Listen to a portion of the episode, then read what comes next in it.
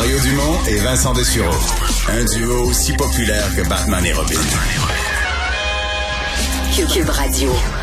Et c'est compliqué, la bureaucratie de la santé. Euh, il y avait des primes qui ont été annoncées, discutées euh, largement, là, ces primes pour encourager les, les employés de la santé, des infirmières à travailler davantage, à faire du temps supplémentaire, euh, des gens retraités à revenir, etc., etc. vous les connaissez, les primes. Et donc maintenant, c'est par milliers de dollars que ça, ça, s'est accumulé au fil des semaines et que ces primes ne sont pas pleinement versées aux personnes. Remarquez, on dira, c'est pas perdu, le gouvernement devrait pas faire faillite. C'est toujours noté sur l'ardoise, mais c'est quand même fatigant de percevoir son dû. Sylvie Nelson est présidente du syndicat québécois des employés euh, de services affiliés à la FTQ. Bonjour, Madame Nelson. Oui, bonjour, merci Dumont, merci pour euh, l'invitation. Faites-nous un peu le portrait, dans, dans, par exemple, dans votre secteur à vous, à quoi ça ressemble? Oui. Écoutez, euh, nous, on représente 8000 euh, travailleurs du secteur public. On a environ 10 000 aussi travailleurs dans les euh, résidences privées pour personnes aînées. On a des travailleurs en CPA dans le transport scolaire. Je voudrais vous décrire présentement, Monsieur Dumont, le portrait que nous décrivent nos membres. C'est pas nous autres, là, c'est nos membres. Qu'est-ce qu'ils nous disent sur le terrain là?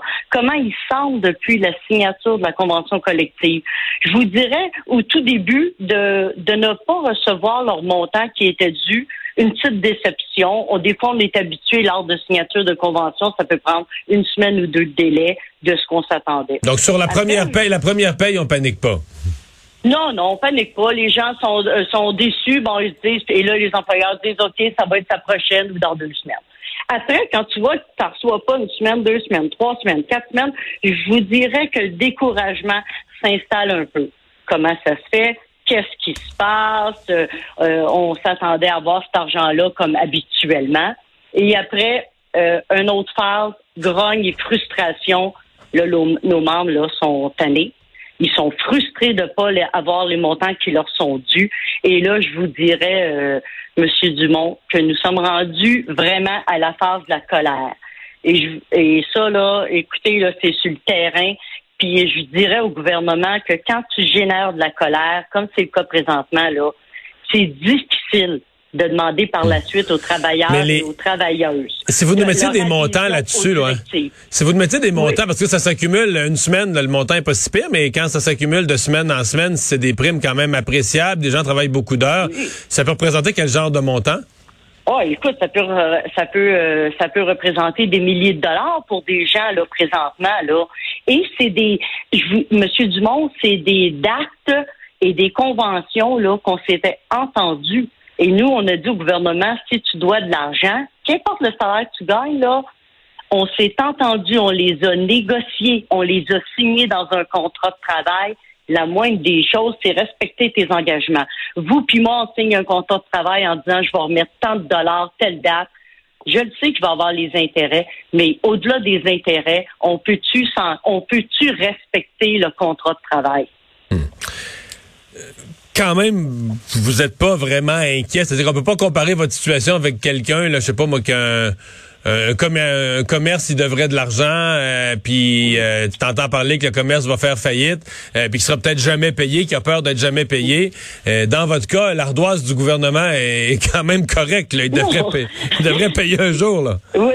Oui, il devrait payer un jour, mais je peux-tu vous dire que ce jour-là semble très loin pour nos membres, que ça fait deux ans qu'ils supportent ce réseau-là. Là? Ça fait deux ans qu'ils ont ça sur leurs bras, qui donnent leur temps, qui donnent des efforts, et là, on leur dit, ben non, on ne sait pas exactement quand tu vas être payé. Voyons donc, c'est quoi cette mhm. affaire-là?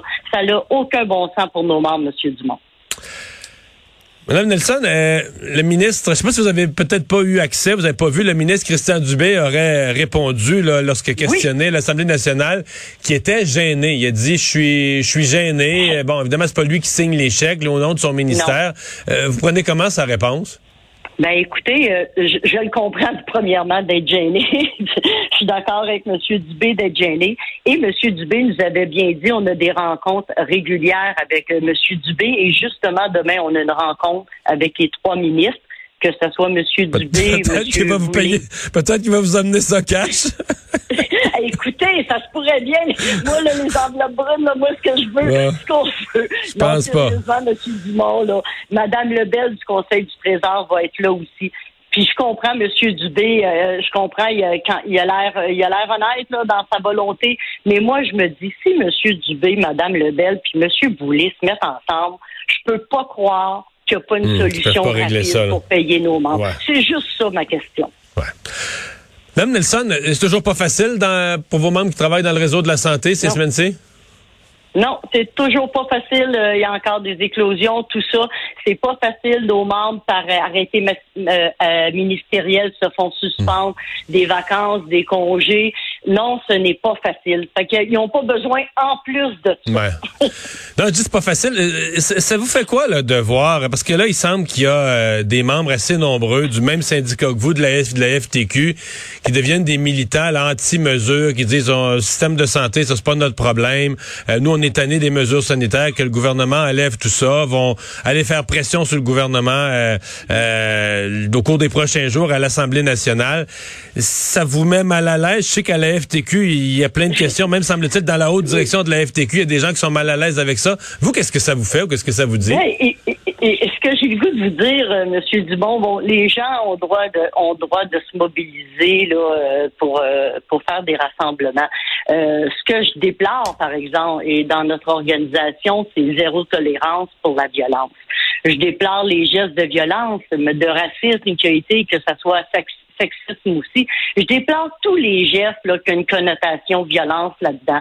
Le reste, ben, les gens ont le droit d'aller manifester. Nous, comme syndicat, on recommande à nos membres depuis tout le début, on suit les directives de l'INSPQ ainsi que de, de la santé publique et on recommande à nos membres la vaccination.